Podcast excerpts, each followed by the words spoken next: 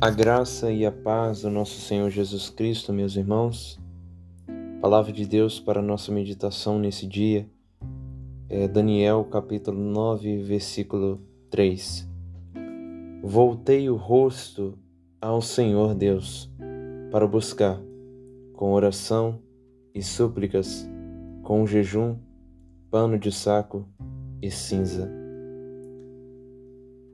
uma breve retrospectiva da vida daquele que escreve nesse instante, Daniel.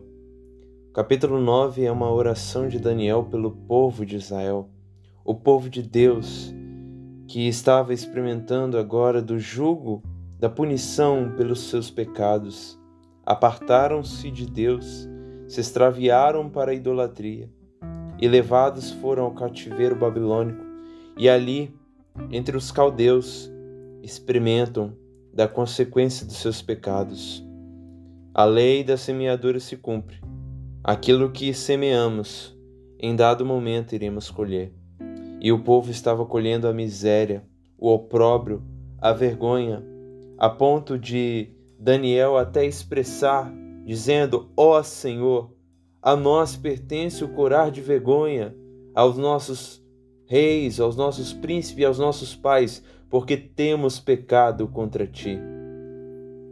E aqui no capítulo 9, ele se contextualiza, mostrando que agora ele estava no primeiro ano do reinado do filho de Assuero, o rei Dário, da linhagem dos Medos. E ele relembra aquilo que havia sido proferido pela boca do profeta Jeremias que as asolações de Jerusalém iriam durar 70 anos. Então, diante dessa realidade, uma profecia e da punição que estavam experimentando, ele expressa uma atitude muito nobre, a qual devemos evitar, imitar, imitar. Voltei o rosto ao Senhor Deus para buscar com orações e súplicas, com jejum pano de saco e cinza. Três pontos importantes para nossa edificação podem ser destacados. Primeiro, tempos de calamidade, tempos de desastres, tempos de miséria espiritual podem ser experimentados até mesmo por aqueles que são mais fiéis a Deus.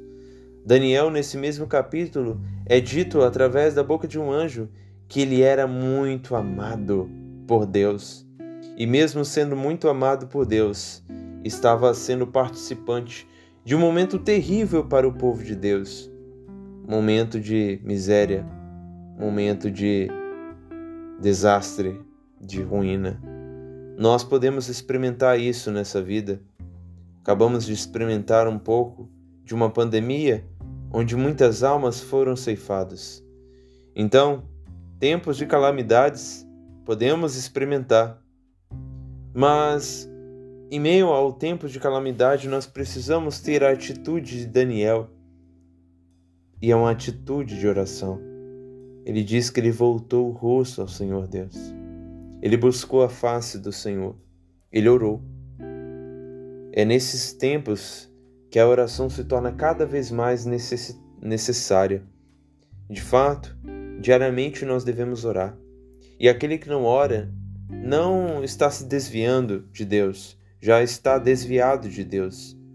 A oração deve estar presente na nossa vida. Se você consegue viver 24 horas ou até menos, né, porque você dorme. Se você consegue viver um dia inteiro sem orar, sem levar sua alma a Deus, certamente você não está morrendo, você está morto espiritual.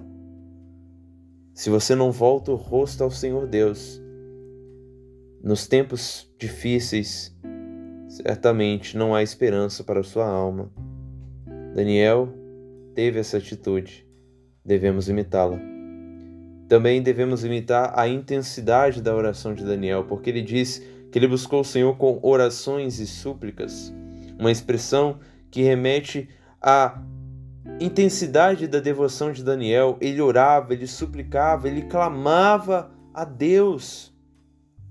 Meus amados, isso aponta também para a necessidade de perseverarmos em oração. Vamos perseverar em oração.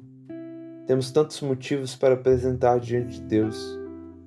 Vamos expressar isso orando com intensidade.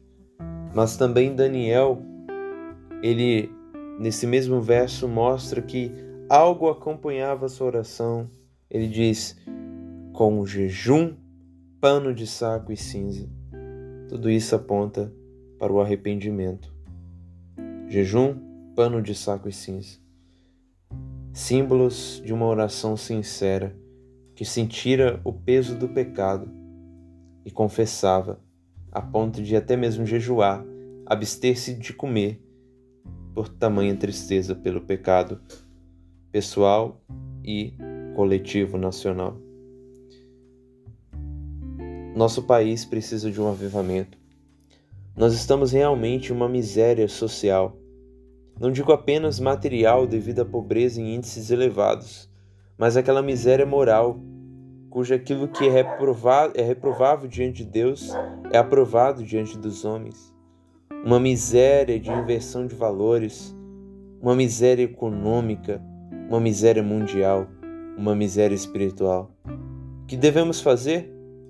Buscar a Deus em oração, com intensidade, com verdadeiro arrependimento, não apenas de boca para fora, não adianta nos vestirmos realmente de pano de saco e cinza se a nossa alma não está imersa na tristeza pelo pecado. Clamemos, irmãos, em oração, mas com o coração, porque ao coração contrito e quebrantados Deus não desprezarás. Que, como Daniel, possamos ter essa atitude e, como ele, nós experimentaremos da resposta de Deus pois é nesse mesmo capítulo em que Daniel faz uma oração extensa de arrependimento que ele expressa no verso 20 e 21. Falava eu ainda e orava e confessava o meu pecado e o pecado do meu povo de Israel, e lançava minha súplica perante a face do Senhor meu Deus, pelo monte santo do meu Deus. Falava eu, digo, falava ainda na oração, quando o homem Gabriel, o anjo, que eu tinha observado na minha visão, ao princípio, veio rapidamente voando e me tocou a hora do sacrifício da tarde. Uma oração verdadeira foi verdadeiramente respondida. Deus nos abençoe.